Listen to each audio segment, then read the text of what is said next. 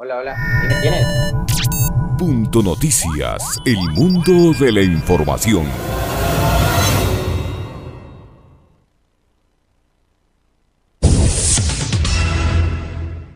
La asambleísta de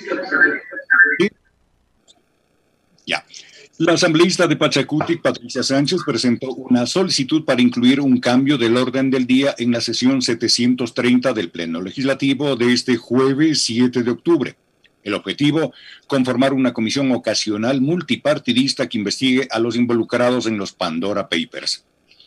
La investigación periodística publicada por el Consorcio Internacional de Periodistas de Investigación revela a los propietarios ocultos de empresas offshore, cuentas bancarias secretas por parte de varios líderes y mandatarios a nivel mundial. Entre los nombres aparece Guillermo Lazo, presidente del Ecuador. Según esta publicación, Guillermo Lazo recurrió hasta a 14 sociedades financieras opacas en Panamá y Estados Unidos. Los integrantes de la bancada de Pachacuti coincidieron con UNES, que fue el primer bloque en plantear una comisión multipartidista un día después de que estalló el caso de los Pandora Papers. De acuerdo con la ley ecuatoriana, los funcionarios públicos no pueden tener bienes en paraísos fiscales. Eso sería causal de destitución inmediata para cualquier funcionario público, según recordaron. Sobre este tema, en los siguientes minutos comentará Alexis Moncayo en el segmento Pichincha Opina. 7 de la mañana con 15 minutos. Ahora sí estábamos. Muy bien, Carlitos. Qué bestia. Si algún rato estoy en, un vuelo con, algún contratiempo, eh, quisiera que vos pilotees del avión. ¿eh? Este. Esas cosas pasan, como les decía, hasta en las mejores familias. No especulen, no, es que acá vino alguien a, un hacker de esos que este, saboteó a Facebook, que además esta oportunidad nos ha servido para conocer lo que en realidad están haciendo estas plataformas digitales y estas redes sociales con la información suya, de sus familias, de lo más peligroso, de sus hijos, eh, que poco les importa, ¿no? Lo que más, digamos, de lo que más se nutren es de lo que compartimos, de lo que conversamos, de toda la información que nosotros proporcionamos a estas redes sociales. Así que creo que una de las lecciones y una de las de los aprendizajes más importantes que nos deje esta semana por lo acontecido la tarde, la mañana y tarde de lunes, cuando se cayeron todas estas plataformas, es, es entender que, que debemos ser extremadamente cuidadosos con las cosas que compartimos, con las cosas que publicamos, las conversaciones que generamos, la información que proporcionamos. No importa la edad que tengan, eh, puede terminar siendo una irresponsabilidad el manejo que nosotros le demos a las redes sociales por todo esto, ¿no? Se hablaba de que había un grupo de hackers que se apropió de información de más o menos 1.500 millones de ciudadanos del mundo entero. Entonces ya solo ustedes pueden imaginarse lo que puede ocurrir ahí. Algo parecido a lo que sucedió acá con CNT hace días atrás, ¿no? Pero bueno, em, seguimos con el tema este de los Pandora Papers que por lo que he visto, yo que no soy consumidor de los grandes medios, que no veo televisión, eh, que no veo noticieros de televisión, porque ya sé cuál es su oferta informativa, eh, tengo entendido que le han tratado de bajar el perfil y demás, pero es una lucha de Goliat contra David, ¿no? Porque mientras los medios a nivel mundial siguen hablando del tema y siguen refiriéndose a determinados hechos en los cuales estaría involucrado el presidente Lazo y sobre los cuales eh, no ha dado datos, eh, digamos, detallados, minuciosos, exactos, precisos, profundos y de fondo para justificar el, la supuesta eh, el, supuesto la supuesta eliminación o la forma en la que él se deshizo, eliminó estas inversiones que aparentemente tenía o tiene en paraísos fiscales, em, vemos que hay países y vamos a generar una conversación. La primera entrevista de hoy será con Marcos Enrique Ominami, ex candidato presidencial en Chile, senador, eh, parlamentario chileno, político destacado de Chile, con quien vamos a hablar sobre los procesos que se están empezando a abrir en contra de Sebastián Piñera, presidente de este país sudamericano, que ayer lo escuchábamos en un audio, años atrás, decía que para él los paraísos fiscales debían eliminarse. ¿Por qué? Porque, y esto lo hemos conversado también con ustedes, Usted, su plata puede guardarla en un banco o debajo de su colchón. Esa es decisión suya, porque es su dinero.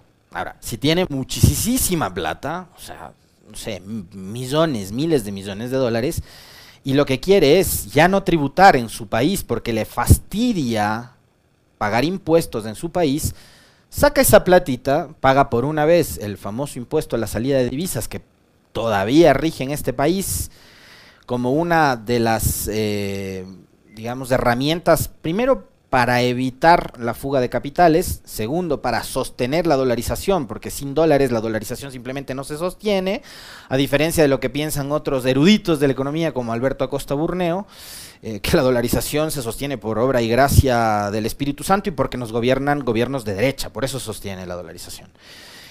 Eh, paga usted por una vez ese impuesto y se lleva la plata, y después no vuelve a pagar nunca más. Ese no es el problema. Lazo puede tener la plata en eh, su banco, en el banco de un colega, en una bodega enorme en su casa, en Delaware, en Dakota del Sur, en Panamá, en las Islas Caimán, en Marte, en Júpiter, en Saturno. Lazo puede llevarse la plata donde él quiera. El problema, primero, es que en este momento y en esta coyuntura, el gobierno liderado por Lazo presentó una propuesta de ley mediante la cual quería grabar con más impuestos a la clase media, a ustedes, a nosotros, y resulta que él se estaba llevando parte de su fortuna fuera del país porque ya no quiere pagar impuestos. Entonces, hay un doble discurso, hay una doble moral del tamaño del universo. Y como les decía yo el día lunes, si seguimos escarbando un poquito más, nos damos cuenta de que ese doble discurso, de que esas contradicciones tan profundas que hay, son más grandes todavía cuando el gobierno del encuentro del presidente Lazo nos dice que está trabajando para atraer inversiones.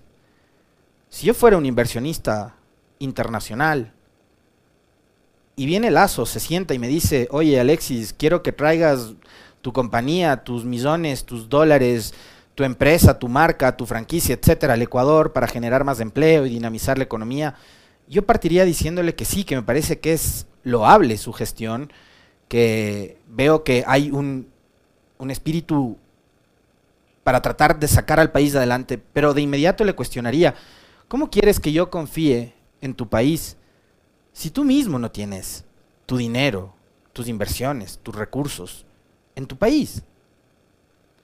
Si tú no confías en el Ecuador, que además es el país que estás gobernando, ¿cómo pretendes que yo, inversionista de la empresa eh, X, Y o Z, lleve mi plata? Si el presidente de ese país no confía pues en la economía y en el sistema judicial de su país. Eso nada más. Y otra cosa, eh, a ratos, créanme que yo de las cosas que... Ah, y una cosa adicional. Em, yo les planteaba esta inquietud el martes después de conocer la respuesta del presidente Lazo. Él ha dicho, sí, es verdad, yo tenía tales inversiones afuera, pero me deshice de esas inversiones antes de ser presidente. Ya, ok, ahora díganos, ¿Cuál fue la manera de deshacerse de esas inversiones? Se lo dije, se los dije el martes, lo vuelvo a decir hoy por si alguien no nos escuchó. El presidente tiene que profundizar en la respuesta. No es, ya, ya no tengo esas inversiones, ya no son mías. Ok, ¿de quién son? De un hijo, de una hija, de su esposa, de su suegro, de su suegra, de sus cuñados, de, su, de sus yernos, de sus nueras, no, no sé. ¿En manos de quién están? ¿Y cómo fue que traspasó esas acciones o esas inversiones, presidente? ¿Las vendió, las transfirió? O sea, esto no es tan fácil como salir en una cadena nacional y decirles a los medios, así tienen que titular la nota, porque yo ya me deshice de las inversiones. No, no, díganos, ¿qué hizo exactamente? ya lo dije ayer también, es su dinero, usted puede hacer con él lo que quiera. El problema, ¿sabe cuál es? Que usted ya no es el ciudadano Guillermo Lazo ya no es ni siquiera el candidato Guillermo Lazo. Y esto también lo dije el lunes. Usted hoy es del presidente Guillermo Lazo. Es del presidente que quiso enviar una ley mediante la cual quería clavarles impuestos a la clase media de todo el Ecuador. Entonces, me parece que usted sí le debe una respuesta muchísimo más contundente y más seria al país. Yo incluso evitaría la conformación de una comisión como lo ha anunciado la Asamblea. La Asamblea ha perdido lunes, martes, miércoles, tres días. Este es un escándalo que ha dado la vuelta al mundo. Yo les recordaba el lunes cómo los medios de comunicación en este país armaron un bochinche, no se puede llamar de otra manera, un bochinche, ¿no? por una publicación de un tabloide de farándula en Panamá que hablaba sobre unas supuestas inversiones de Glass. Acá estamos hablando de una filtración que ha movido más de 11 millones de documentos. 11.9 millones de documentos confidenciales sobre fortunas de personalidades de las más poderosas e influyentes del mundo, entre las que se encuentra el presidente del Ecuador. Y la asamblea cruzada de brazos. Al tercer día dicen, vamos a conformar una comisión eh, para investigar y ver si es que es verdad esto, ¿no? No le he escuchado a la presidenta Dori referirse sobre este tema. Hemos visto casos aislados. Ayer la legisladora de UNES, por ejemplo, que nos informó que había pedido ya desde el domingo información al Tribunal Contencioso Electoral y a las autoridades electorales para que nos digan si es que por lo menos se dieron la molestia de revisar los papeles del momento de inscribir la candidatura de Guillermo Lazo. Porque también hay que saber cuándo fue que se deshizo de esas inversiones. Y yo les decía, a ver si es que están en manos de un hijo, de una hija, del cuñado, del suegro, del vecino, de la Lorenza, no sé. Porque aquí también puede haber un caso de testaferrismo. Mucho ojo con eso.